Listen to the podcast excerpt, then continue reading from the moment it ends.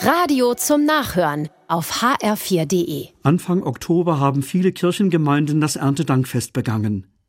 Bei uns in Ockenheim wird jedes Jahr ein toller sogenannter Erntealtar aufgebaut. Da stapeln sich Äpfel und Birnen, Kürbisse und Trauben und auch ein paar Flaschen Wein gehören dazu.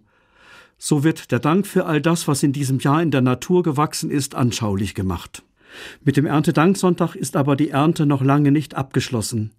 Ich selbst habe noch den ganzen Oktober zu tun gehabt, um das Gemüse und das letzte Obst zu ernten.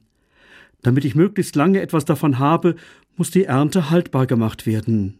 Die Bohnen trocknen, Gemüse einkochen oder eingefrieren, Marmelade kochen.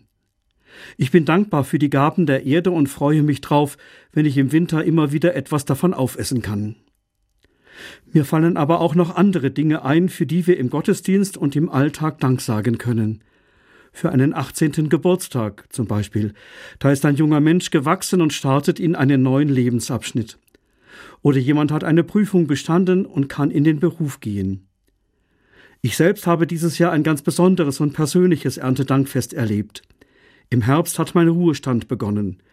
Mit einem Fest haben wir uns voneinander verabschiedet, unser Team und ich und viele Menschen, mit denen ich durch meinen Dienst als Klinikseelsorger verbunden bin. Eine Kollegin hat stellvertretend für alle anderen auf den Punkt gebracht, was wir auf unserem gemeinsamen Weg miteinander erlebt und gestaltet haben.